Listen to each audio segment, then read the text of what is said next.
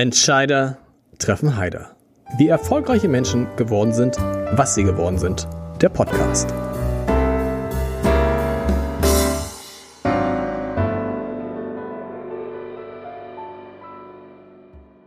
Dieser Podcast wird präsentiert vom Haspa Private Banking für Unternehmerinnen und Unternehmer. Wir stimmen Privat- und Firmenvermögen perfekt ab. Denn die erfolgreiche Entwicklung von Privat- und Firmenvermögen lässt sich nicht getrennt voneinander planen. Unsere Beraterinnen und Berater bieten Ihnen in engem Zusammenspiel eine ausgezeichnete Betreuung und ein umfassendes Verständnis Ihrer Bedürfnisse mit Lösungen, die so individuell sind wie Ihr Fingerabdruck. Vereinbaren Sie ein persönliches Gespräch auf haspa.de slash pb. Herzlich willkommen. Mein Name ist Lars Heider und irgendwie habe ich im Moment sehr viel gelernte Ingenieure in diesem Podcast, die aber dann was völlig anderes machen. Ich glaube, ich hätte Ingenieur werden sollen. Damit äh, kann man sehr, sehr erfolgreich sein. Heute sitzt mir der Mann gegenüber. Boah, der in Hamburg eines der größten Hochhäuser umbaut, der an der Elbe einen Dom, eine Halle für sieben bis achttausend Zuschauer bauen will, der sich mit anderen zusammen den Fernsehturm gesichert hat und demnächst wieder eröffnen will. Der beteiligt ist an den Hamburg Towers, den Basketball-Erstligaklub, der aber auch beteiligt ist an Fußballvereinen, sich um Fußballvereine kümmert, der mit Eloptics einen Online-Brillenhändler aufgebaut hat und mit dem Hamburger Ding sowas wie den Prototyp für die Zukunft der Innenstädte. Und ich frage mich, und das frage ich ihn jetzt gleich, wie passt das eigentlich alles zusammen und wie schafft er das? Ich freue mich sehr auf Tomislav Kareiza. Herzlich willkommen. Hallo. Du musst erst mal sagen, das klingt so nach unglaublich viel, viel Arbeit. Und trotzdem sagst du, du kannst über Leute, die zu dir sagen, Tommy, tritt mal ein bisschen kürzer, nur lächeln. Warum? Ob ich nur lächle, das, das weiß ich gar nicht so genau. Also ich, ich höre mir das, kommt immer drauf an, von wem es kommt, ähm, aber guten Rat sollte man nicht einfach so abschlagen. Also ich glaube, ich habe mal gesagt, dass ähm, ich jetzt in dieser Phase nicht daran denke, zurückzuschreiten ähm, und ähm, weniger zu machen, sondern es macht sehr viel Spaß, ähm, sind viele Projekte auf der Straße und die Herausforderung ist, dass es alles erfolgreich funktioniert und äh, miteinander verwoben wird. Ähm, das ist so meine Vision ja dahinter. Ähm, und von daher bedarf es, glaube ich, noch viel, viel Arbeit und viel Dynamik und ähm, deshalb ist momentan nicht der Zeitpunkt, um weniger zu machen. Du hast auch gesagt, wenn du vergleichst, wie du arbeitest und wie dein Vater gearbeitet hat, dann kannst du nicht verstehen, wenn Leute sagen, mein Gott, mach nicht so viel. Ja, so ist es tatsächlich. Das wird, werde ich immer in Erinnerung behalten. Ähm, was so physische, harte Arbeit betrifft und was es bedeutet, morgens um zwei Uhr, drei Uhr morgens bei Wind und Wetter und Kälte aufzustehen und spät abends erst wiederzukommen mhm. und den ganzen Tag im LKW oder auf irgendwelchen Bausteinen zu verbringen. Das war wirklich sehr, sehr harte Arbeit, sein ganzer Lebensweg. Ähm, und dann fühle ich mich immer noch privilegiert, ähm, das machen zu können, was ich hier so alltäglich auf dem Tisch habe. Was hat dein Vater gemacht beruflich? Du, der ist als Gastarbeiter gekommen, mhm. 69 und von der Baustelle dann irgendwann ähm, LKW und dann in der Schrottbranche gewesen und insbesondere LKW gefahren, Bagger gefahren, ähm, ähm, an vielen Maschinen, Kränen etc. Ähm, ähm, war er eingesetzt und äh, ja, und war halt auch viel Baustelle. Baustelle ist auch ein gutes Stichwort, weil der Bau eures Hauses in Niendorf war für dich irgendwie so ein Moment in deinem Leben, der ein besonderer war, nicht nur weil ihr ein Haus gebaut hat, sondern weil ihr dir auch was gezeigt hat? Na, ich glaube schon, dass es mir Spaß gemacht hat, ähm, etwas zu schaffen, dabei zuzuschauen, wie etwas ähm, gebaut wird, wie etwas wächst. Ähm, das hat mir sehr viel Spaß gemacht, auch wenn es quasi nach der Schule es immer hieß, ähm, jetzt zur Baustelle, circa ein Jahr lang. Ähm, das hat mir wenig ausgemacht, um ehrlich zu sein, sondern viel, viel Freude ähm, gemacht. Und das war später auch so der entscheidende Grund, Bauingenieurwesen zu studieren ähm, weil ich diesen Mix mochte von Anspruch, wie wird etwas gebaut, also das Ingenieurswesen mhm. ein bisschen zu verstehen und andersherum äh, mit Menschen zusammenzuarbeiten und das ein bisschen zu steuern und ein bisschen zu leiten und und vor allem mit 16 Jahren war das. Genau, wir reden jetzt nicht darüber, wir reden nicht darüber, dass du ein Haus gebaut hast, sondern es war das Haus, das deine Eltern gebaut haben genau. und du hast dich, du warst sozusagen der so ein bisschen der Bauherr, die Bauaufsicht, du hast dich um all das gekümmert mit 16. Oh, sagen wir lieber Bauhelfer. Aber also, das, also tatsächlich die äh, die Hand, äh, die jedem zur Verfügung stand, wenn der Maurer gab oder der Zimmermann ähm, und da war noch Not am Mann und irgendwas nochmal hin und her schleppen. Ähm, also Bauleiten würde ich äh, für übertrieben halten. Aber natürlich, wenn man auch als 16-Jähriger, jetzt 16-Jähriger interessiert auf der Baustelle ist, irgendwann alle ähm, Abläufe ein bisschen kennt und Informationen hat, dann wird man automatisch irgendwann auch gefragt, ähm, was passiert morgen, was kommt, mhm. ähm, wie geht's weiter und ähm, Bauleitung würde ich nicht sagen, aber vielleicht Informations, also ein gut informierter Bauhelfer. Aber das ist ja das, was viele Leute sagen. Ein Haus zu bauen, ein Haus zu sanieren. Wenn du es zum ersten Mal machst, ist es der Horror, ist es ganz schwierig. Aber wenn du es geschafft hast, hast du viel, viel gelernt für das nächste Haus, aber vielleicht auch für dein Leben. Auf jeden Fall. Also ich, mir bleibt immer eine Sache in Erinnerung. Also das habe ich so bildlich vor Augen. So viele Sachen sind es ja gar nicht im Leben, die oder bei mir zumindest mhm. leider, weil ich ein schlechtes Gedächtnis habe. Aber ich weiß, wie ich am, am Ende äh, des Hausbaus irgendwann die Treppe lackiert habe.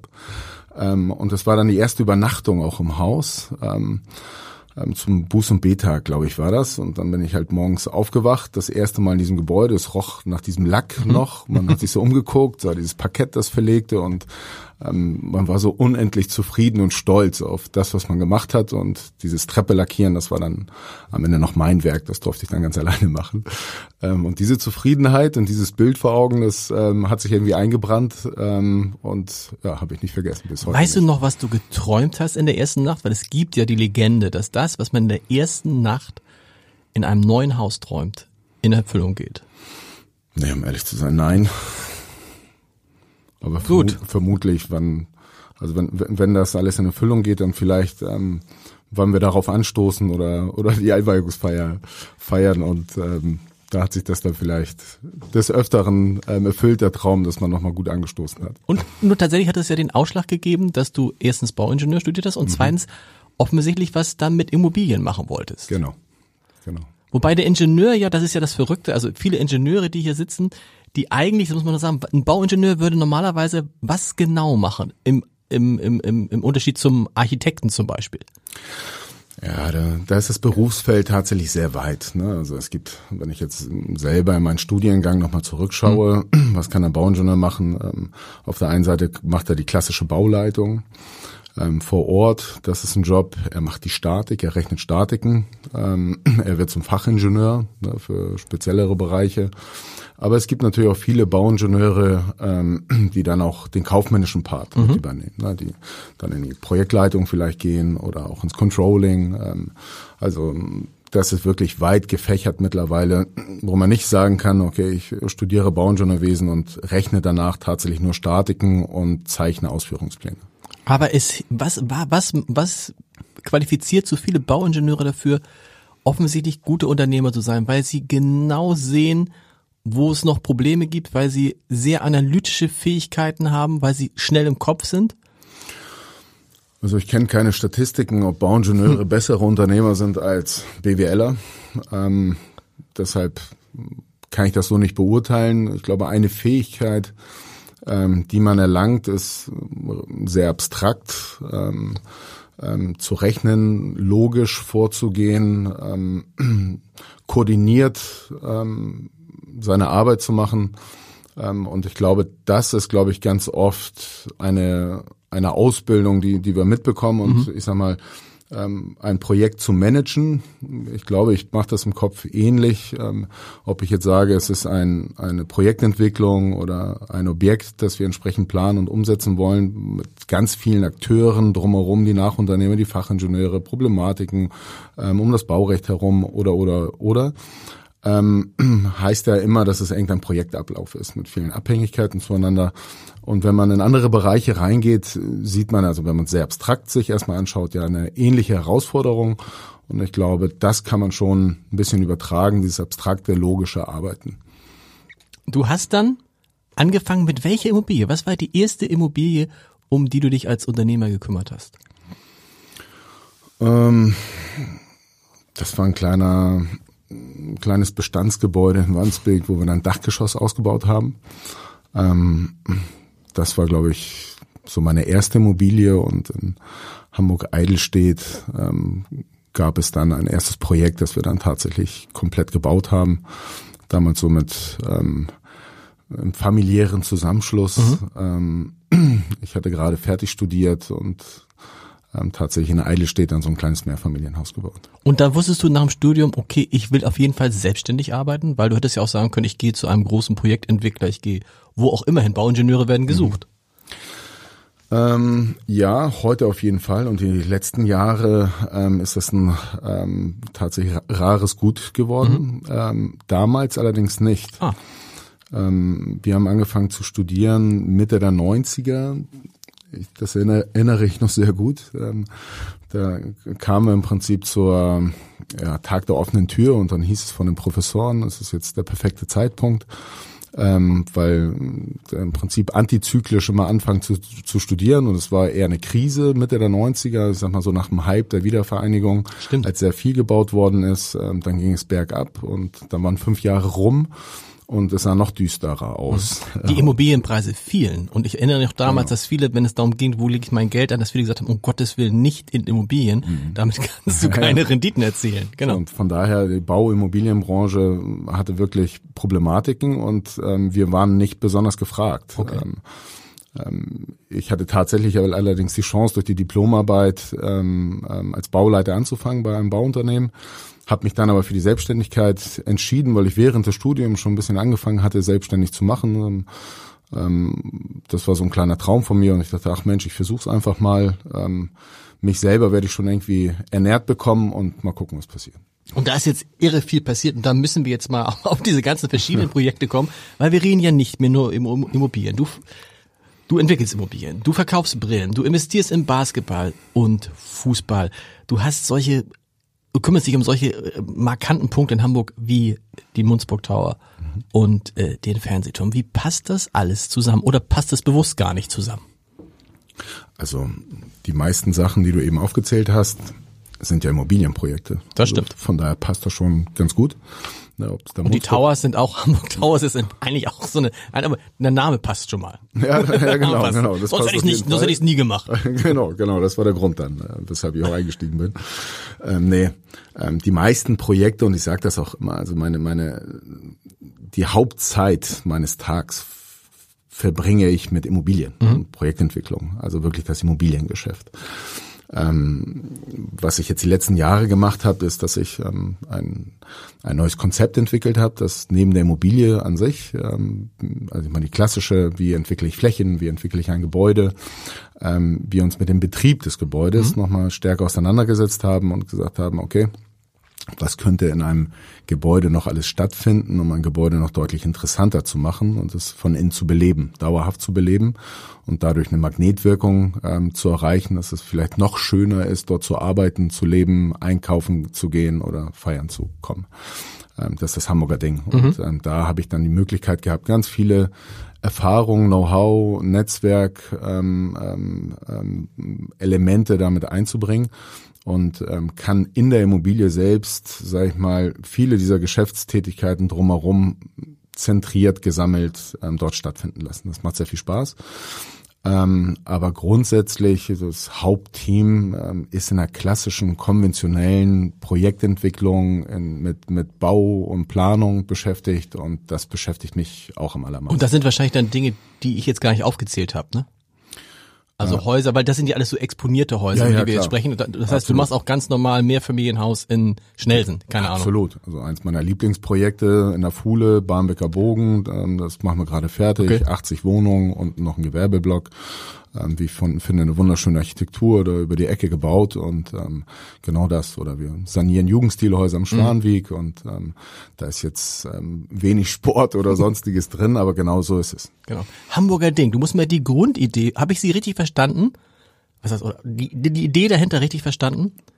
Am besten ist ein Haus, das man eigentlich nicht mehr verlassen muss, weil man alles, was man hat, in, also nicht in einem, in einem großen Gebäude, also da ist ein Arzt, da ist ein Supermarkt, da ist ein Kino, da ist ein, ein Restaurant.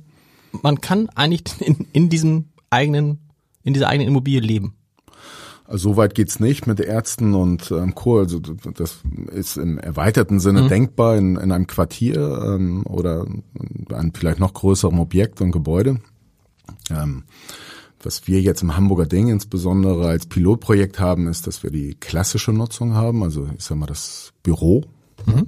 Die Büronutzung, ähm, Schrägstrich Coworking. Ich kann mir ein Büro anmieten, komplett oder nur einen Arbeitsplatz ähm, äh, fix zugeordnet oder ich setze mich halt irgendwo hin, weil sehr viele sogenannte Flexplätze und ich arbeite dort. So, und das ist erstmal so das Grundmodul und die meiste Fläche, die im Prinzip ähm, ähm, auch so genutzt wird.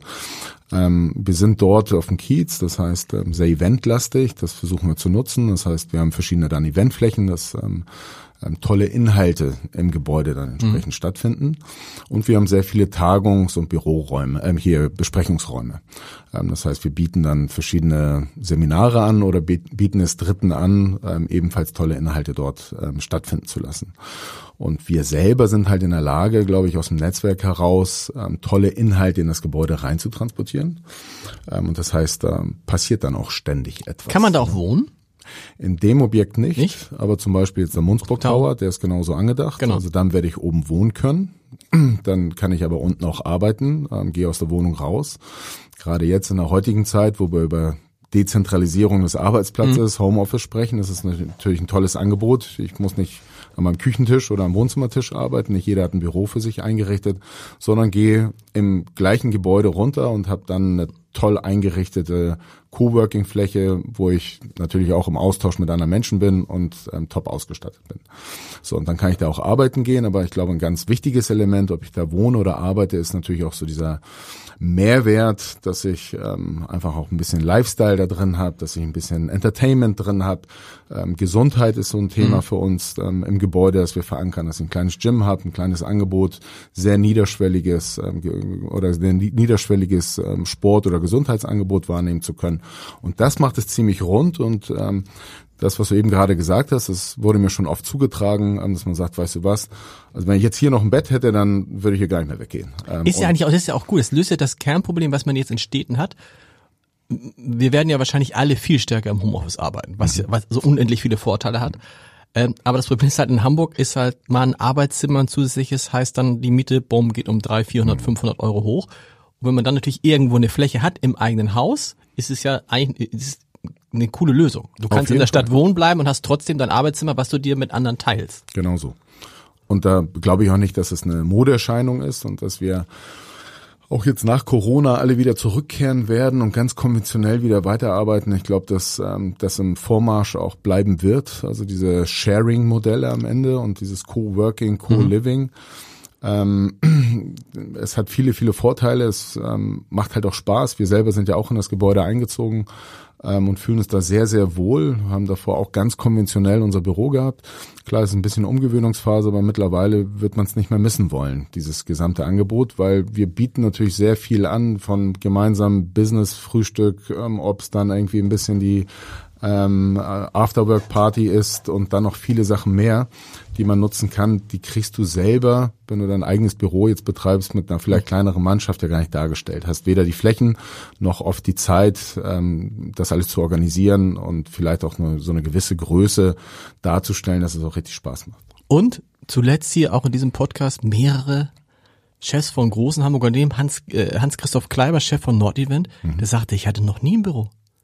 Und du hast, glaube ich, du hast, hast du ein eigenes Büro? Nein. Tatsächlich nicht. Also ähm, so wie wir umgezogen sind ins Hamburger Ding, habe ich mein Büro aufgelöst ähm, und bewegt mich quasi sehr mobil frei durch das Gebäude. Und das muss man all denen sagen. Es gibt ja auch viele mm, CEOs, Menschen, die sagen, wie ohne Büro geht nicht. So. Geht beim Unternehmen 180 Mitarbeiter? Wie viele Mitarbeiter hast du ungefähr im Moment? Oder jetzt komme ich, darf mit den Mitarbeitern nicht durcheinander kommen? Ja, so eine Immobilien, also in diesem Immobilienpart sind ungefähr so 70 Leute. Okay. Und, und, und dann noch, kommt noch Edeloptics und so weiter genau. dazu. Die gesamte Gruppe hat wie viele Mitarbeiter? Also immer wie man so zählt, wo ist man wirklich ähm, auch der Hauptgesellschafter oder mhm. Mindergesellschafter, aber sowas um die 200, 250. So, Sage ich mit 180 gar nicht. Aber mhm. es geht ohne eigenes Büro und insgesamt ist es, glaube ich, die Art, wie ist es bei dir jetzt bei deinen Mitarbeitern? Ich stelle es hier fest, in der Redaktion in der Pandemie gab es immer ganz viele, die gesagt haben, wann können wir endlich wieder rein? Mhm. Ich halte es zu Hause nicht mehr aus. Mhm. Nun können die Leute wieder rein. Ich sage, ihr könnt jetzt wieder rein. Das sage ich jetzt aber seit irgendwie zwei Monaten. Ich will nicht sagen, kommt keiner, ist jetzt übertrieben, aber viele kommen nicht und ist, was auch mal aus meiner Sicht nicht schlimm ist, weil es funktioniert ja auch so. Und teilweise funktioniert es sogar, muss man sagen, deutlich besser als vorher. Ich glaube, das ist ein, also das höre ich von ganz vielen Seiten, dass es so ist. Ähm, ich glaube, ein, ein Punkt dabei ist, schwillt noch eine gewisse Angst mit. Wir dürfen, wir können, ähm, und das teilt sich so ein bisschen auf in, in die Gruppe, die sagen, ähm, ich will unbedingt und ich will raus und ähm, ich habe auch keine Angst davor jetzt mehr ähm, mich anzustecken. Und wenn wir uns hier, wenn wir alle ein bisschen aufpassen ähm, gegenseitig, dann ähm, gehe ich da kein großes Risiko ein. Aber es gibt, es gibt natürlich auch eine Gruppe an Menschen, die diesem Risiko noch aus dem Weg gehen wollen. Das ist das eine. Und das zweite, ähm, und ich glaube, das wird auch so ein bisschen die Herausforderung sein, ähm, für alle Betriebe, also für, für, für alle Firmen am Ende. Wenn ich dezentral anfange zu arbeiten, das werden wir alle tun, weil wir dieses Angebot einfach auch machen müssen, ne, um die Mitarbeiter auch zu bekommen oder zu halten, ähm, bedeutet es, genauso wie du gesagt hast, ähm, er macht ja seine Arbeit von woanders ähm, sehr gut.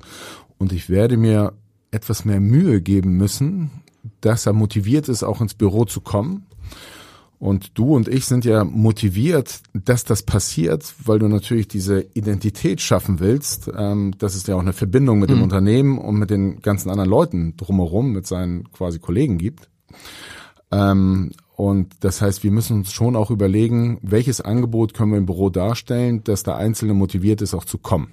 Das ist krass, weil es geht nicht mehr nur darum, du, ganz toll, du hast jetzt hier dein, Genau. also deinen Arbeitsplatz So und es. Kaffee gibt's auch umsonst.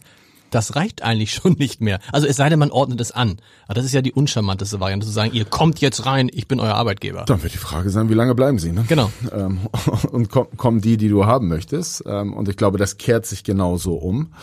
Ähm, und darauf zielen wir ja auch ab. Also welche Inhalte, das ist das, was ich eben sagte, ähm, finden noch im Gebäude organisiert, kuratiert statt, ähm, dass der Einzelne motiviert ist, dann zu kommen und sagen, oh cool, ähm, dann bin ich heute dort, weil, weiß nicht, heute Nachmittag oder heute Abend ähm, gibt es folgendes Format, das findet da statt ähm, und dann bin ich auch im Austausch mit meinen Kollegen nochmal ähm, und ich komme gerne. Ne? Und ähm, ich glaube, solche kleinen Motiv Motivationshäppchen wird man in Zukunft ähm, Vielleicht auch größere. entwickeln müssen, ne? vielleicht auch größere. Du hast ja, du kannst ja ein Lockmittel hast du, du bist unter anderem mit anderen der Betreiber des Fernsehturms. Und da fragen sich natürlich jetzt alle, was hatten die damit eigentlich vor? Und wenn ja, wann? ähm, Ersteres kann ich besser beantworten. Die Frage, okay, okay, also was habt ihr damit, was habt ihr damit vor? Weil alle fragen, ich meine, bist, warst du mal auf dem Fernsehturm? Ja, ja, ja klar, klar. Klar. Ich meine, auch als, Kind so mal. Also, auch, ja, ja, auch klar. okay, genau, okay, also genau. deshalb äh, waren wir ja auch alle stolz wie Bolle. Ja. Philipp ja auch und ähm, der Bert auf der Heide. Also und gut, der war da schon ein bisschen älter, aber ähm, wenn man das als Kind so erlebt hat, ne, Kaffee und Kuchen oben und dann bot sich da die Chance, das haben wir damals bei der Pressekonferenz auch gesagt, dass da schwingt einfach auch so eine so ein bisschen Stolz mit, Ja. dass man das überhaupt machen darf. Ja. Ne? Also was, was haben wir vor? Ähm, vielleicht ganz schnell einmal, der, der Turm wird ja insgesamt saniert. Da geht es insbesondere um Brandschutz. Das macht quasi die DFMG, Tochter von der Telekom. Ähm, und unten kommt ja noch ein zusätzlicher Sockelbau dazu. Ne? Wo dann im Prinzip ähm, der Eintritt sein wird, wo wir ein gastronomisches Angebot ähm, und, und, und ein bisschen Merch und Produkte ähm, ähm, unterbringen wollen. Und dann fährt man hoch und dann gibt's die zwei Aussichtsplattformen, die zwei Etagen. Ähm, und da geht eigentlich unsere Arbeit los, weil wir die entsprechend ausbauen. Und was machen wir? Eine Etage wird immer dauerhaft ähm, offen sein für dann ganz klassisch, ich fahre hoch und will die Aussicht genießen und ähm, Kaffee und Kuchen essen. Das muss dann oben natürlich auch als Angebot da sein. Wie war da, gibt es da jetzt schon jemanden, der das macht? Der das, ein Gastronom? Nö, das Noch ist nicht. ja seit 20 Jahren stillgelegt. Nee, ich weiß aber, aber nee, nicht jetzt, aber gibt, habt ihr jemanden, der das dann machen wird? Also wir führen natürlich schon die Gespräche, aber haben da jetzt Okay, noch nicht, das meine ich. nichts Mhm, genau. da fix vergeben. Ähm, wird ja auch noch ein bisschen dauern. Wir werden gleich zu der zweiten Frage Okay. noch kommen. Also von daher haben wir auch noch Zeit, jemanden zu suchen. Ähm, ja, und ähm, die, die zweite Ebene wird entweder auch der Öffentlichkeit immer ähm, zur Verfügung stehen oder für verschiedenste Events. Und dann komme ich äh, zu dem eben schon beschriebenen ähm, ähm, Ansatz, verschiedenste Inhalte oben stattfinden mhm. zu lassen. Ne? Also ob es eine Lesung ist, ob es ein Podcast ist, mhm. ähm, den man oben mal aufnimmt, ob es eine Party ist, ob es eine Firmenveranstaltung ist, ob es eine Hochzeitsfeier ist, ob man Schulklassen mal einlädt. Also wirklich mal querbeet verschiedenste Inhalte ähm, auf den Fernsehturm zu bekommen und wirklich so zielgruppenübergreifend jedem die Chance Total interessant für Firmen, die ja wahrscheinlich viel mehr Offsites machen werden müssen. Mhm. Du sagst, in Hamburg habe ich eins, gut, ob sich die Leute noch auf die Inhalte konzentrieren, aber ein einmaliger Platz, obwohl ja zumindest in den ersten zehn Jahren wahrscheinlich alle Firmen irgendwie mal drauf wollen. Auf jeden Fall. Also in, den, in den ersten zehn Jahren, das heißt mhm. also von wann abgerechnet? genau, von wann abgerechnet. Ähm, ähm, ich ich kann es dir nicht genau sagen, um ehrlich zu sein. Ähm, es, ist, ähm, es ist natürlich bei so einem Bauvorhaben schon noch komplex mhm. ähm, und da, da sind wir dann auch nicht wirklich involviert, das muss man dazu sagen. Dieser Turm, also die Hauptherausforderung ist diese Brandschutzsanierung. Genau.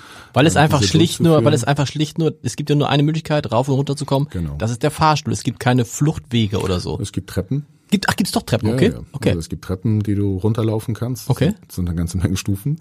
Aber, ja, mal, aber du, das du kommst grundsätzlich weg. Okay. Genau, aber die Fahrstühle werden neu gemacht und im Prinzip das ganze Brandschutzkonzept entsprechend erneuert. Aber so, oh, was ist denn so, ihr müsst ja als Betreiber, kommen ja im Moment auf euch keine Kosten zu, weil ihr betreibt nicht wahrscheinlich. Mhm, genau. Aber ihr müsst ja irgendwann sagen, sag mal Leute, wir haben das jetzt ja äh, da unseren, unsere Zusage gegeben.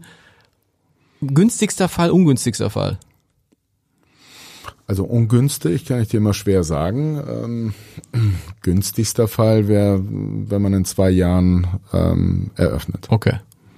Zwei Jahre, also 2023. 24. 24. Ja, sowas. Wow, ist da irre, ne? Weil das Ding so lange leer steht. Und aber äh, gut, toll. Wir sind wir wir, wir, wir zumindest also es stand ja, ja, ewig lange leer ohne jegliche Perspektive. Ja. Ähm, so muss man es vielleicht sehen. Jetzt hat man eigentlich alles beisammen. Genau dass es losgeht. Jetzt kommen eher so technische Herausforderungen nochmal, wenn man dann doch ins Detail einsteigt. Wie gesagt, wir kriegen das nur grob mit. Ähm, das muss jetzt im Prinzip an anderer Stelle geklärt werden.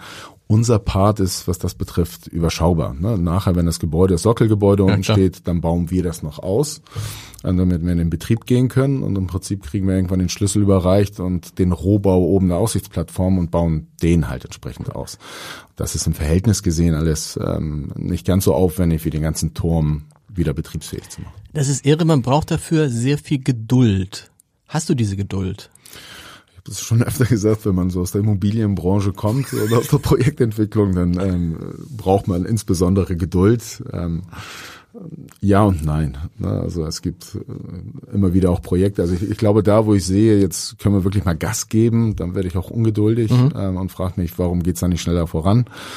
Ähm, wenn man in solchen Planungsprozessen sind, wo so viele Beteiligte drin sind, wo man auch weiß, da kannst du keinen direkten Druck ausüben, das bringt nichts ähm, dann muss man irgendwann diese Geduld auch aufbringen und sagen, ich habe nun mal auch keine Mittel, keine Möglichkeiten und wenn es um Genehmigungen geht oder irgendwelche rechtlichen Vereinbarungen oder oder oder, dann muss man halt auch mal die Schultern hochzucken und sagen, ist blöd, ich würde gerne schneller agieren, aber geht nicht anders. Und es ist so komplex, weil du bist ja, wenn du da mit ganz vielen Handwerkern, Gewerken zusammenarbeitest, muss ja nur eins schieflaufen oder ausfallen.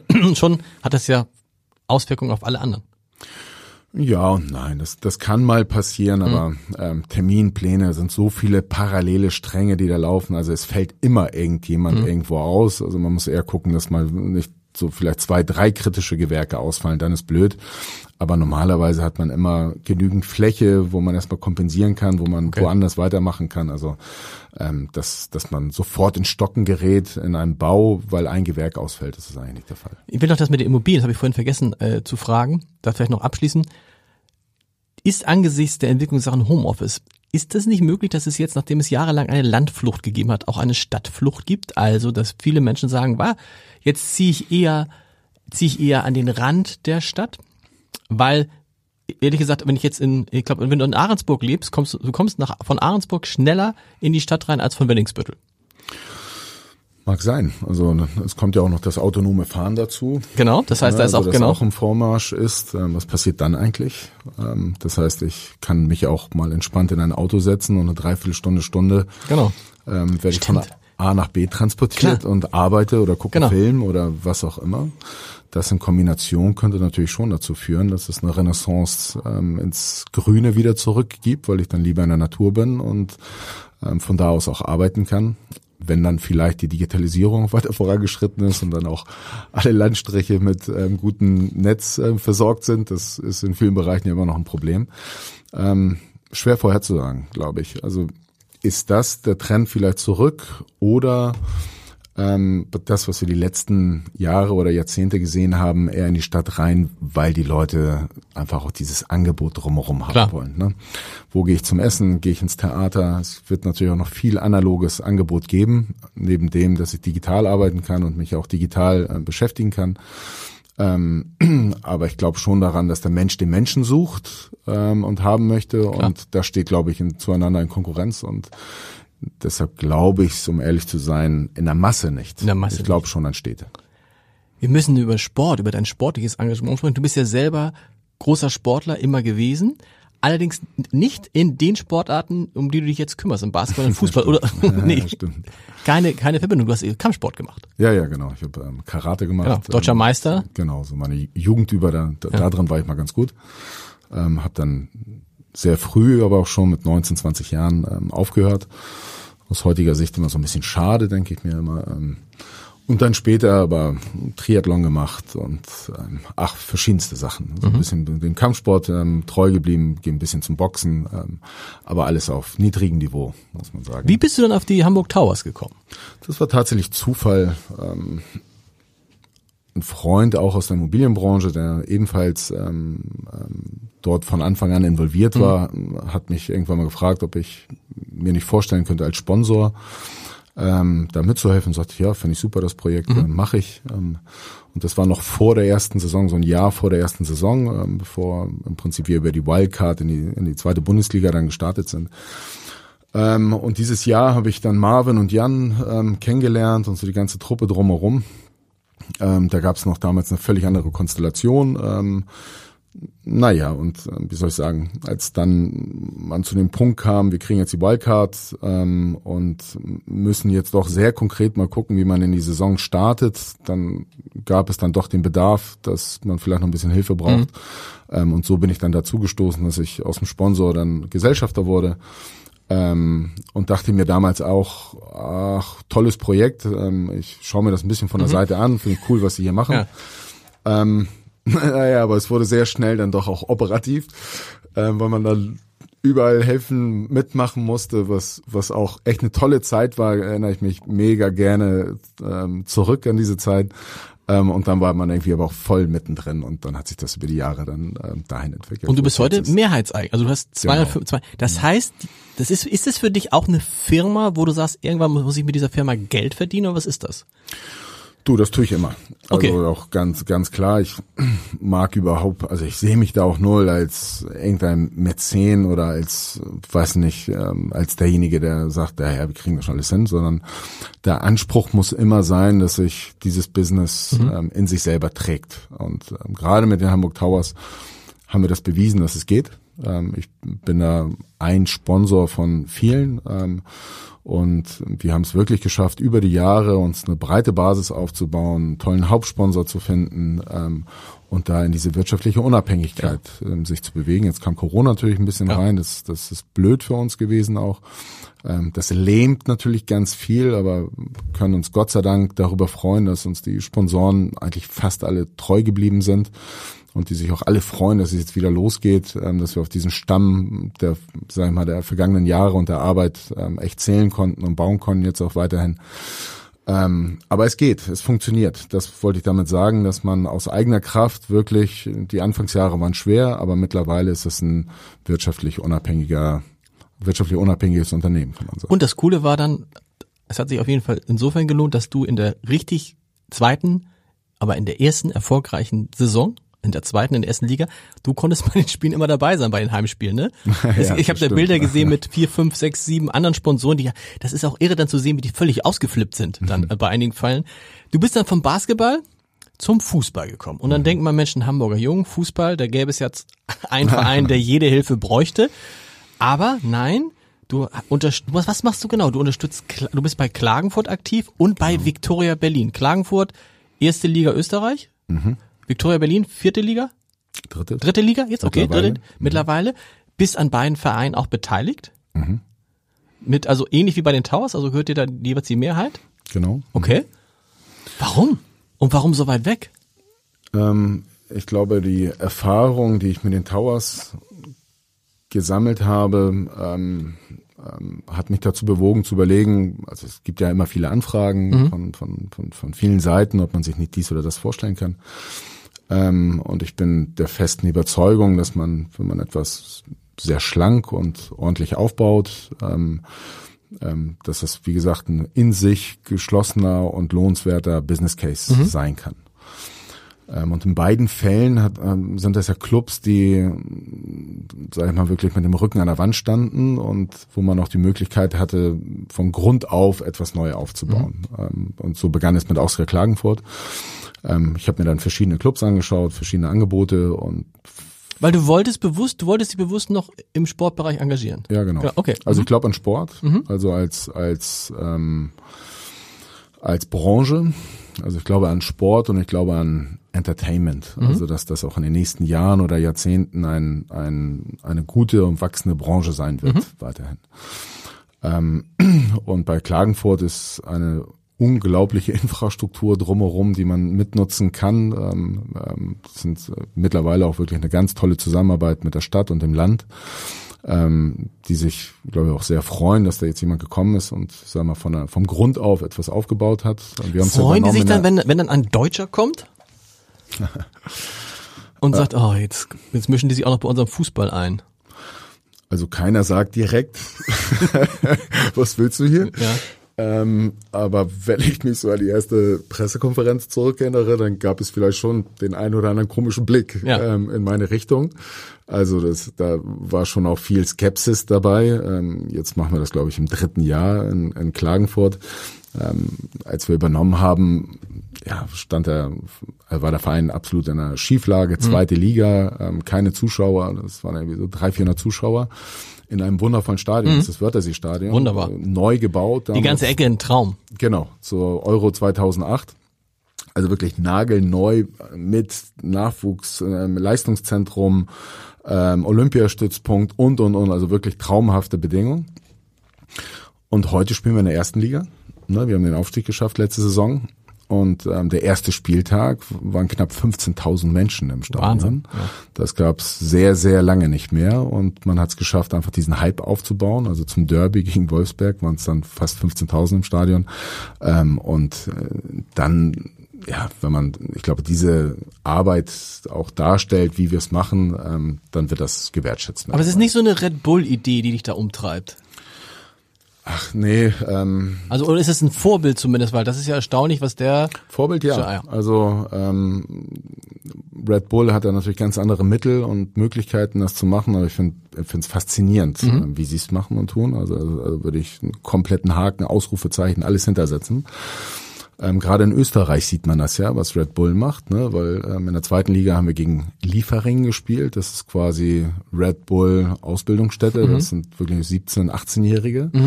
Ähm, die nächste Station ist dann Red Bull Salzburg. Mhm. Also aus Lieferung geht's nach Salzburg, von Salz Salzburg geht's nach Leipzig. Ne? Also so ah, okay, okay, und jetzt haben wir, das ist jetzt, deine ist jetzt, also wir haben jetzt Klagenfurt, Victoria Berlin ist dann im Moment Liefering, nee, oder? also, da, da beide jetzt aufgestiegen sind, Mhm. ähm, äh, also ich würde erste Liga Österreich vielleicht noch einen Ticken höher setzen. Ja. Aber klar, äh, Klar. man hat genau so einen Weg, ähm, den man beschreiten kann. Und, Das heißt, du ähm, suchst noch einfach- einen dritten Verein. Nee, nee, Nee, nee. Wir, wir suchen nicht. Ähm, wir sind tatsächlich gut bedient mit dem, was wir haben und die Herausforderung jetzt zweimal, einmal Erstliga Österreich und auch dritte Liga Deutschland.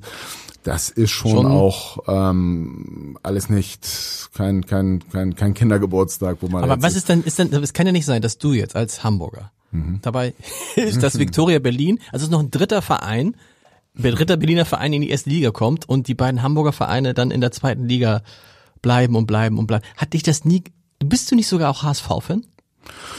So, also aus von Kindesbein auf So. war ich immer mit dem HSV so, verbunden. auf sagen wir es mal so. Und dann, aber das war nie Die haben dich doch, haben die dich nicht auch mal angesprochen und gesagt, Mensch, du bist in der Stadt, du machst hier so viele Projekte, du bist so erfolgreich mit den Towers. Das war ja neulich, ging das so ein bisschen durch die Presse durch. Das war tatsächlich auch eine Ente im Sinne von, Okay. dass, dass ich, wir irgendwelche Anteile vom HSV kaufen wollen. Also das, das ist nicht der Fall.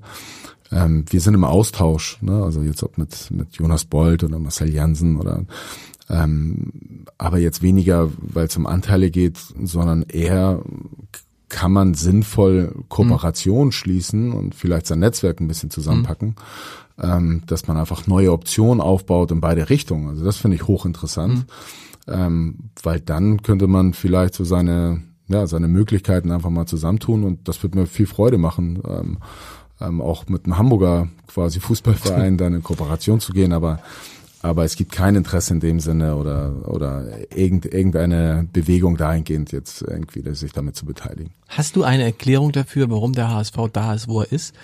Weil man kann ja sagen, an den handelnden Personen kann es eigentlich nicht ge, äh, gelegen haben, weil die sind ja alle alle ausgetauscht worden. Sie haben ja alles, sie haben vom vom vom Top-Trainer bis zum jungen Trainer, vom Hoffnungsträger bis zum erfahrenen. Sie haben Vorstände gewechselt, sie haben die Mannschaft geführt in den zehn Jahren, die ich jetzt überblicke. Äh, 15 Mal gewechselt. Also was? wa- Warum funktioniert das nicht mit dem HSV und Fußball? Oder funktioniert nicht mehr? Das kann ich dir nicht sagen. Ich glaube, um, um das wirklich bewerten zu können, müsste man so, so eine Saison sehr nah dran sein und ähm, einfach Abläufe kennen. Ich will es vielleicht mal übertragen zu den Hamburg Towers. Ich glaube, ein großer Vorteil, den wir haben, ist, dass wir da zu dritt sind, ne? der Jan, Marvin und ich, ähm, und Entscheidungen schnell getroffen werden und ich sag mal, wir einfach einfach so eine so eine Bank sind. Ne? Also das wird dann schl- beschlossen und dahinter stehen wir jetzt alle und da gibt's auch keine Querelen. Und die sind auch schon länger dabei. Und die Ansagen Genau. gibt's dann in alle Genau. Bereiche rein, ob es in den sportlichen Bereich ist, ob es ins Management, in die, in die Administration oder in Richtung Öffentlichkeit Mhm. geht. Ne? Das steht dann. Ähm, so, und Gut, nee, wenn das reicht. Das, das ist, ehrlich gesagt, glaube ich, Wenn man sagt- hat man schon verstanden jetzt ja, alle, und, genau. Äh, nee, aber andersherum nur, gerade in der letzten Saison hätte ich gedacht wirklich, dass der HSV das auch schafft, weil, Ja. weil ähm, wie gesagt, die handelnden Personen, Akteure kenne ich und schätze ich wirklich und Mhm. fand auch gerade letzte Saison, dass da so äh, aus der Ruhe heraus gearbeitet worden ist. Der sportliche Erfolg war ja auch da am Anfang der Saison. Ähm, Warum es dann zum Ende hin abwärts Mhm. ging, das, das mag ich einfach nicht beurteilen, aber letztes Jahr hätte ich, letzte Saison hätte ich darauf gewettet, dass der HSV wieder aufsteigt, weil ich fand, dass ähm, gerade die, so die Grundstruktur passte, dass man es halt schafft und ähm, in Ruhe und Professionalität, so wie ich das wahrnehme von außen, ähm, dann auch wieder in, in die erste Liga auf. Aber aufsteigt. Ruhe ist so ein Stichwort. Du strahlst ja diese Ruhe aus und äh, das ist auch in allen anderen Unternehmen nicht unerheblich. Also Ruhe, Konstanz, lange Atem, Geduld. Auch im Fußball. Auch man darf sich da nicht verunsichern lassen, wenn mal vier Spiele verloren gehen. Auf jeden Fall. Also jetzt bei, bei den Towers, wir haben auch äh, eine ganz schlimme Erstsaison in der ersten Liga gehabt, als wir aufgestiegen sind ähm, und, und auch in der zweiten, wo wir Ambitionen hatten, schon aufzusteigen, wo es nicht geklappt hat. Ähm, und ich glaube, genau in der Zeit kommt es darauf an, auch ähm, standfest zu sein und mit breiter Brust da zu stehen und zu sagen, wir machen weiter, egal was passiert. Damals kam ja auch immer die Frage, ja, wenn ihr jetzt nicht aufsteigt, steigst du dann aus? Was für ein Quatsch. Es geht ja nicht darum, jetzt unbedingt diese Saison aufzusteigen, sondern einen Club aufzubauen, der in sich funktioniert. Und wir haben immer gesagt, wir werden und wir werden es irgendwann erzwingen, geradezu. Das muss der Weg sein, dass wir so gut werden, dass man eigentlich gar nicht mehr dran vorbeikommt, dass wir aufsteigen.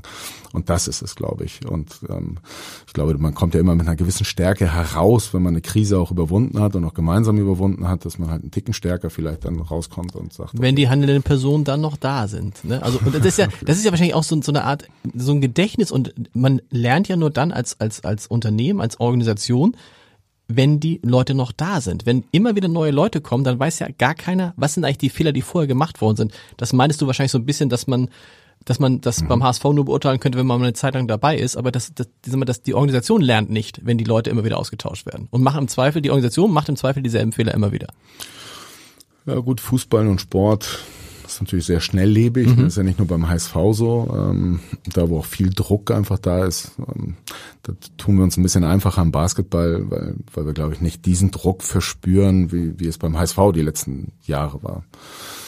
Also schwer zu sagen, um aufs Unternehmen vielleicht zurückzukommen, egal in welchem Unternehmen, ähm, ist beides. Ne? Also du brauchst natürlich die Konstanz, mhm. ähm, auch wirklich glaube ich, Weggefährten und Know-how, das drin bleibt, ne? damit man aus den ähm, Fehlern und aus dem Erlernten noch besser wird. Ähm, aber du brauchst natürlich auch Input. Also du brauchst Absolut. auch mal Leute von, der, von der Seite, die mit neuen Impulsen kommen, mit, mit anderen Know-how. Ähm, und ich glaube, die Mischung macht das natürlich auch. Willst dich natürlich auch nicht ähm, zufrieden zurücklehnen und sagen, wir wissen jetzt, wie die Welt funktioniert, ne? weil es mal funktioniert nee, hat, sondern du brauchst den Impuls von der Seite. Und äh, um dann wieder zum Sport zurückzukommen, und bei den Towers war es der, der Pedro, der, der, der Trainer, mhm. der wahnsinnig viel Dynamik und Elan da reingebracht hat. Ne? Also wo du siehst, was ein Trainer auch nochmal so bewirken genau. kann. Also und was ja nicht selbstverständlich war, wir hatten ja vorher einen sehr, sehr erfolgreichen Trainer, unter anderem Trainer der polnischen Nationalmannschaft, mhm. wo alle auch erstmal überrascht waren, ups, von dem trennen die sich jetzt, weil das mhm. war ja kein schlechter Trainer. Mhm. Nee, Aber es gab eben noch einen, der den, man, wenn man den Impuls, man kann Impulse setzen oder man kann sich neue Projekte überlegen. Du sagst Fernsehturm 2024 Elbdom. Mhm. Das ist, steckt eher in deiner Hand, wann das losgeht. Wann wird der Elbdom eröffnet werden?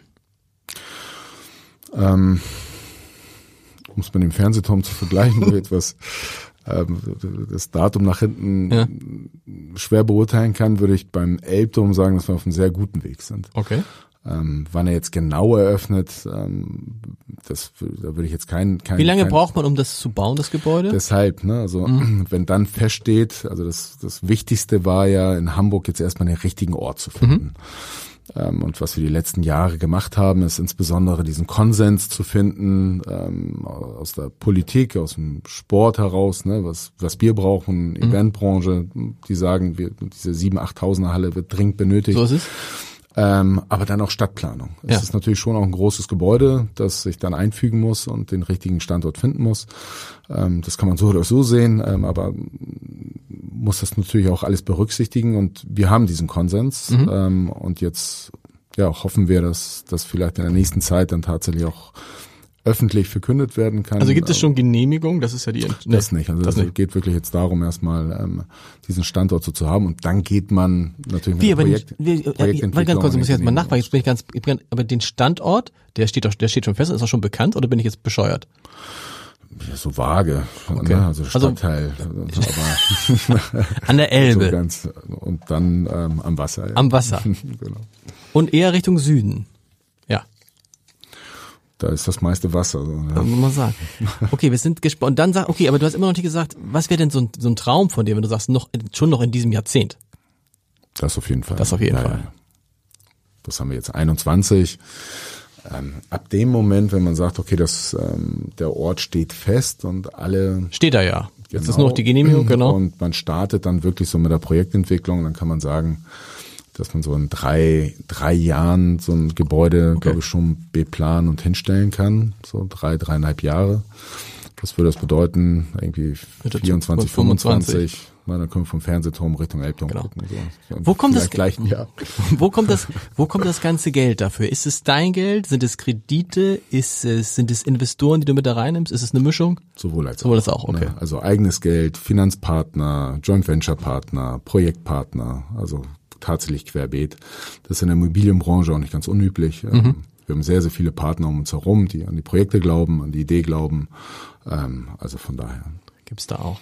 Und dann Immobilien, was überhaupt nicht Immobilienbranche ist, aber was du auch machst und was ich mutig finde und über das du auch bekannt geworden bist, ist Edeloptics. Mhm. Also du verkaufst Brillen. Mhm. Und jeder, der man das sagt, jeder, der sagt, ich will Brillen verkaufen, sagt, bist du irre, gibt's schon. Mhm. Und gibt's, also gibt's schon und gibt's viel Mann. Mhm. Also der schon eine, ich will nicht sagen, doch eine marktbeherrschende Stellung, kann man glaube ich sagen, mhm. hat Wiedemann.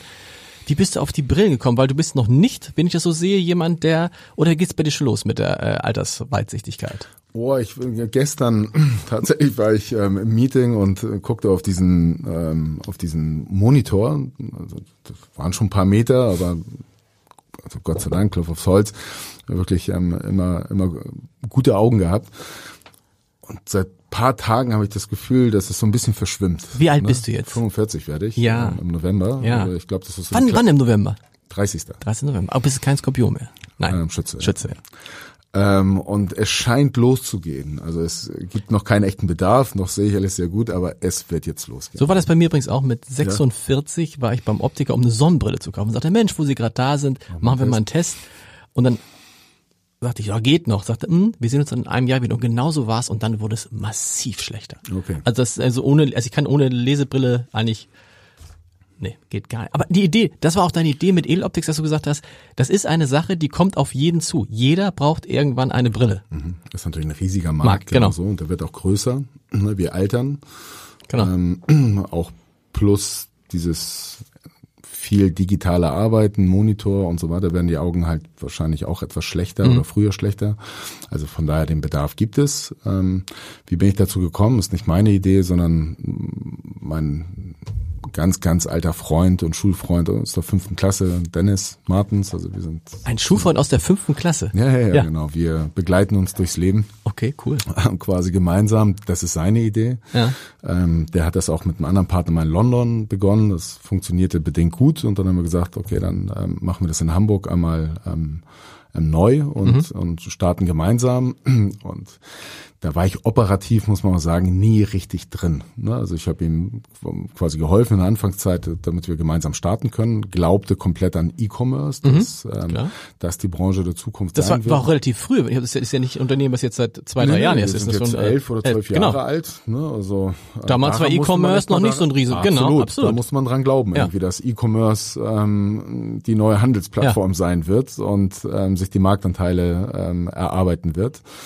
Ähm, so die Brille ist auf dem Vormarsch, was auch E-Commerce betrifft, weil natürlich alle ähm, sehr viel breiter sind. Ne? Die erste Zeit war das natürlich auch schwierig. Die Sonnenbrille noch ja, ist ein Klar. Accessoire und ist so ein Modeprodukt. Ähm, aber immer mehr Korrektionsbrillen werden verkauft, also mit Stärke, mhm. ähm, weil das auch alles geht. Ne? Du gibst deine Werte ein und ähm, kriegst das halt entsprechend genau. zugeliefert, eingeschliffen und fertig. Ähm, und da erkämpft man sich jetzt Tag für Tag auch immer mehr Marktanteile und ähm, Mr. Specs, ähm, mhm. der, der quasi der, der E-Commerce ähm, Platzhirsch, ähm, ist auch an die Börse gegangen mhm. vor zwei, drei Monaten, erfolgreich. Ähm, naja, und wie, viel, wie viele Brillen verkauft ihr online im Jahr? Äh, gute Frage. Warte mal, ich rechne einmal kurz zurück.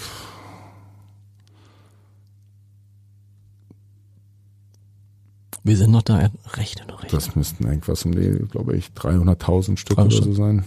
Das ist lustig, weil du sagst, du bist da auch nicht operativ tätig und in dem, oder kaum, und in dem Fragebogen, den ich immer allen Gästen zuschicke, hast du auch geschrieben, du hältst dich mehr oder weniger aus den operativen Geschäften raus. Mhm. Aber das heißt, du kümmerst dich nur um Strategie?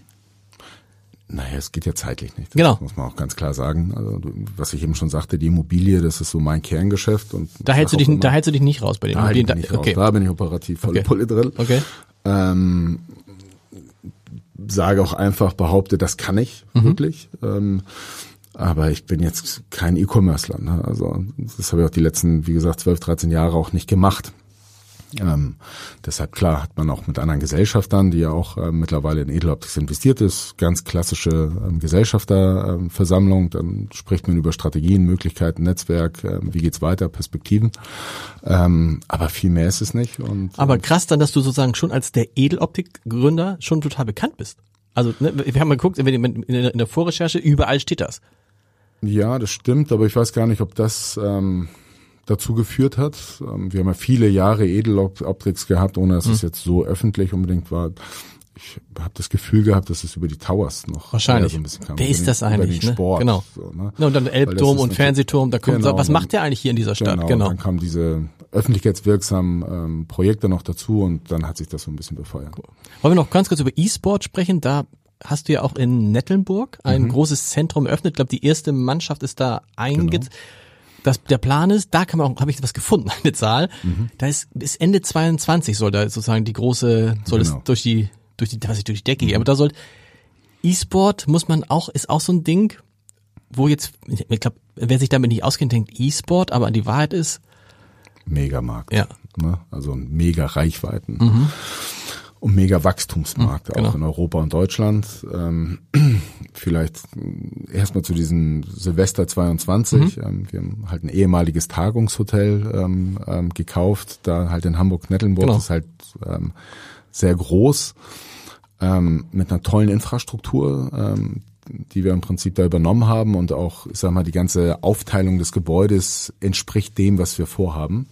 Und dann gab es zwei Varianten. Entweder du sanierst alles und machst alles schick und dann mit, ähm, mit leuchtenden Feuerwerk mhm. zu sagen, hier ist die Öffnung und das sieht so mega aus. Und der zweite Weg war, ähm, wir zeigen vielleicht einfach auf, wie wir uns transformieren. Mhm. Also wie wir dieses Gebäude Raum für Raum, Stück für Stück wandeln werden zu einem Gaming-Haus und mhm. haben uns für, für das zweite halt entschieden. Und deshalb war letzte Woche das quasi Soft Opening oder die Ankündigung fürs Grand Opening ähm, wo wir gesagt haben, jetzt drücken wir auf den Countdown, das sind jetzt genau 500 Tage bis Silvester 22, 23. Genau. Und bis dahin geben wir das Versprechen ab, wird es ein richtig cooles Gaming-Haus. Wir sind im Betrieb, also jetzt wird, also ne, die Leute ziehen ein, es soll ähm, ein Ort sein für, für, für ähm, diese Community, dass die da zusammenkommen. Mhm. Ähm, und ähm, wir haben da so ein Co-Living-Konzept. Ähm, es wird aber auch Co-Working dort geben, ähm, auch Tagungen, Seminare. Es ist ein Tagungshotel, mhm. die da stattfinden. Alles um dieses Thema Gaming. Ne? Und im erweiterten Sinne Gaming auch, also nicht nur E-Sport, also dieser professionelle Sport, sondern Gaming auch. Was passiert äh, mit Virtual Reality? Welche Spiele kommen da? Simulationsrennen, Sim-Racing, Flugsimulatoren sind jetzt so die ersten Beispiele ähm, und die ersten Sachen, die wir da auch eingebaut haben die hochinteressant sind. Ne? Die, die werden in unseren Alltag reinmarschieren, mhm. da bin ich mir ganz mhm. sicher. Ähm, und wenn man viel in Kontakt ist, damit sieht man, welche Technologien da entstanden sind und wie hochkomplex das auch alles ist, diese Spielen. Ähm, und das macht eine Menge Spaß, das da gerade aufzubauen und die Resonanz, die wir jetzt gerade auch in den letzten Wochen bekommen haben auf das Projekt und auf die ganze Idee, die ist halt wirklich riesengroß. Ähm, ob so aus der Community selbst heraus, aber auch ganz viel aus der Wirtschaft und aus, aus, aus und aus der und aus der Politik. Aus der Politik höre ich dann immer, ja, die machen genau die Projekte an den Orten, wo wir immer dachten, das sind so äh, Orte, Stadtteile von Hamburg, die müssen wir noch stärker an Hamburg ranbringen. Also was ja die Politik seit Jahrzehnten verzweifelt versucht, ist der Sprung über die Elbe. Mhm. Das kann mit den Hamburg Towers, die jetzt mhm. eine Hamburger Mannschaft sind, mhm. ist es schon gelungen. Das wird mit dem Elbdom ein weiteres Stück weitergehen. Wir sagen, da im Süden ich komme ja daher aus mhm. Harburg. Leute, das gehört auch zu Hamburg, auch wenn ja. ihr es wenn ihr es nicht seht. Das gleiche gilt so ein bisschen, wenn man jetzt erstmal hört Nettelnburg, werden viele jetzt in äh, Blankenese und in den Städten sagen, Uah. so, aber nee, das ist ja wichtig auch aus Immobiliensicht, aus Hamburger Sicht, Stadtteile weiterzuentwickeln, indem man vielleicht noch wohnen kann, indem man sich vielleicht noch ein Haus leisten kann, eine Wohnung leisten kann. Oh, ist das bewusst so passiert oder ist einfach, war einfach das Gebäude jetzt so ideal? Es ist ein also es ist auch Zufall natürlich, dass mhm. ähm, genau in der Zeit, wo wir sagten, wir investieren in E-Sport und wir glauben an Gaming, an diese ganze Industrie, dass dieses Gebäude zum Verkauf stand mhm. oder es mir angeboten wurde. Ähm, das war die Zeit, wo ich bei den Unicorns of Love auch ähm, ähm, mich beteiligt mhm. habe. Und das ist tatsächlich auch eine romantische Geschichte, muss man sagen, mhm. ähm, dass die Unicorns of Love paar hundert Meter weiter in der gleichen Straße quasi ihre ähm, ihre Organisation gegründet okay. haben und bis heute da sitzen. Okay. Also es ging aus dem Kinderzimmer und quasi vom, vom Esszimmertisch genau. heraus, vom Wohnzimmertisch heraus und ähm, sind mit, mittlerweile eine internationale Marke genau. geworden. Ihre Geschichte kann man auf armblatt.de auch nachlesen. Also das ist ja, führt jetzt genau, so weit, aber ja. es ist so, kann man auf armblatt.de genau. ausführlich nachlesen. Ähm, und jetzt ziehen sie quasi nur paar hundert Meter weiter mit der gleichen, in der gleichen Straße ja. in dieses Gaming-Haus okay. und etablieren und das ist wirklich groß und wir können einfach sagen, das ist in Europa das größte Gaming Gaming-Haus. Aber diese ähm, Idee zu sagen, damit äh, machen wir auf andere Stadtteile aufmerksam, das ist tatsächlich auch beides mal Zufall oder ist das, hat sich das beschäftigt? Nee, das ist Überzeugung dann ja. auch. Also das, das, ähm, ich glaube, viele andere würden da eher zurückschreiten und sagen, nee, das meine ich in Hamburg-Nettelnburg. Und da bin ich, glaube ich, eher Überzeugungstäter und mhm. sage, doch, doch. Ähm, ich glaube, dass dieses Thema stark genug ist, A, um Hamburger ähm, wenn das Angebot gut genug ist, ähm, auch nach Hamburg-Nettelnburg zu bewegen, um mhm. zu sagen, das schaue ich mir mal an oder da kann ich unter besten Bedingungen tatsächlich mal etwas erproben, spielen, Turniere, Events ähm, daran teilnehmen. Glaube aber auch, dass das Thema so stark ist, dass wir auch nationale Nachfrage oder vielleicht auch internationale Nachfrage bekommen ne? und die dann entsprechend in dieses Gebäude zum zum Übernachten, Hotel, Camp, ähm, übers Wochenende, also Bootcamps und irgendwelche Partys, Turniere, die dort stattfinden werden, ähm, bewusst auch ähm, dort in das Gebäude kommen, um dort ähm, zu nächtigen.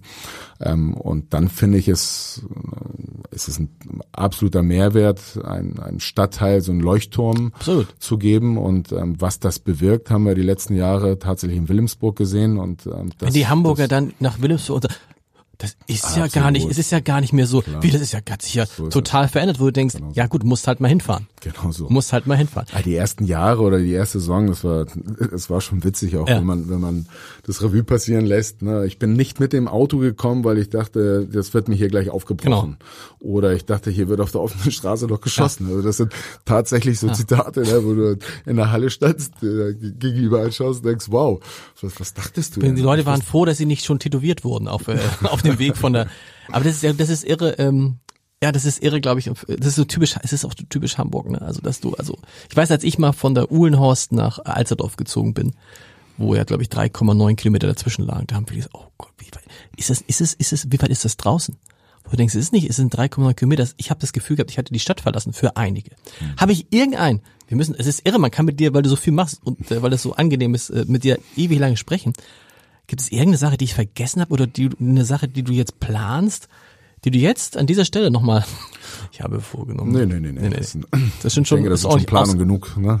Ich glaube, die wichtigsten Sachen hast du tatsächlich allein ist gut, äh, ist gut ausgelastet.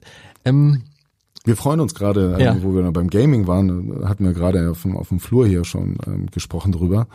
Ähm, es findet ja in dem, also League of Legends, das ist so das meistgespielte Spiel der Mhm. Welt, mit unglaublicher Reichweite. So ein Finale gucken genauso viele Menschen wie den Super Bowl. Äh, Wow. 100 Millionen Menschen Okay. gleichzeitig. Wir haben letztes Jahr mit den Unicorn zum Beispiel gegen Paris Saint-Germain gespielt und dann gab es so eine Million, eine Mhm. Million Zuschauer allein schon in diesen Playoffs ne, äh, vorher. Also eine mega Reichweite.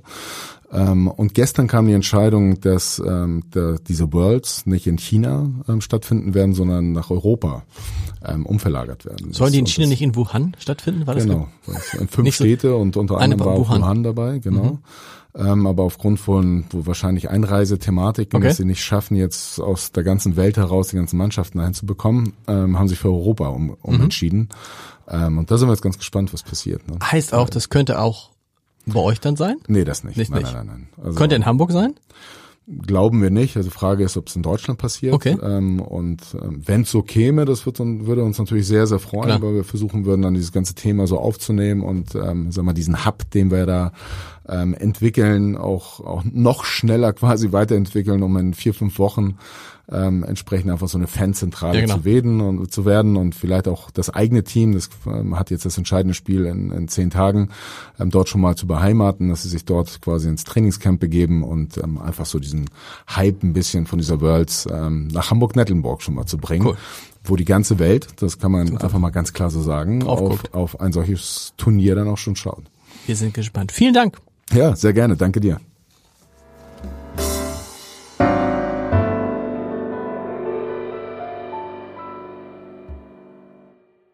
Weitere Podcasts vom Hamburger Abendblatt finden Sie auf abendblatt.de slash podcast.